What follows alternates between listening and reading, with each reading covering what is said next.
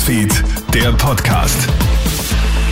Willkommen zum Kronehit Newsfeed Podcast. Ich bin Jeremy Fernandes. Müssen wir tatsächlich auch in Österreich vor einem Terrorattentat zittern? Die Regierung hat gestern die zweithöchste Terrorwarnstufe im Land verhängt. Nach dem Großangriff der Hamas auf Israel gibt es quer durch Europa Gewaltaufrufe.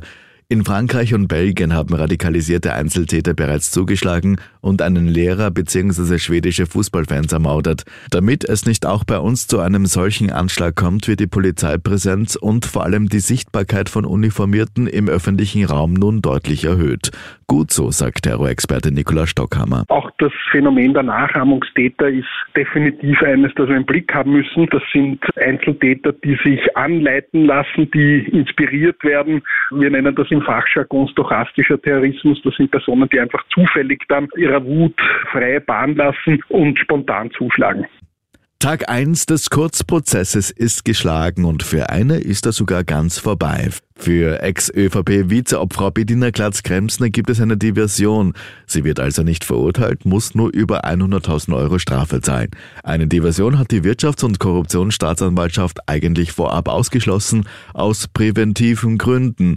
Robert Kehrt, Experte für Wirtschaftsrecht, sagt zu Puls 4. Was hier, glaube ich, aber schon für eine Diversion jetzt gesprochen hat, ist, äh, dass die Frau Glatz-Kremsner eben äh, geständig war mhm. und gesagt hat, das war ein Fehler äh, und damit eine Verantwortung übernommen hat und das erfüllt dann eigentlich schon eine Voraussetzung für die Diversion und da tritt dann wohl dieses generalpräventive Bedürfnis zumindest für den Richter zurück. Für Ex-Kanzler Sebastian Kurz und Bernhard Bonelli geht der Prozess am Freitag weiter. Zum Fußball ein Champions League-Ticket ergattert sich der SKN St. Pölten. Die Niederösterreicherinnen haben zwar gestern das Zweitrunden-Quali-Rückspiel gegen Reykjavik mit 0 zu 1 verloren, steigen aber nach dem 4 zu 0 Erfolg auf Island souverän auf. Damit spielt der SKN St. Pölten zum zweiten Mal in Folge im Konzert der Top 16 Teams Europas im Frauenfußball eine Rolle. Sie hoffen nun auf ein Duell mit Barcelona oder Chelsea. Welche Gegner tatsächlich auf sie warten, entscheidet sich morgen Freitagnachmittag. Und bei Netflix freut man sich. Die Zahl der Neukunden hat sich im letzten Quartal vervierfacht. Der Kampf gegen die unerlaubte Weitergabe von Passwörtern trägt also Früchte.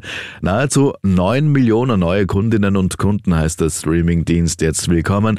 Daraufhin ist auch die Netflix-Aktie gestiegen. Parallel dazu kündigt das Streaming-Riese Preiserhöhungen für seine Abonnenten in den USA, Großbritannien und Frankreich an.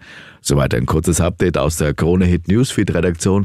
Mehr Infos bekommst du laufend auf kronehit.at. Schönen Tag noch. Krone Hit Newsfeed, der Podcast.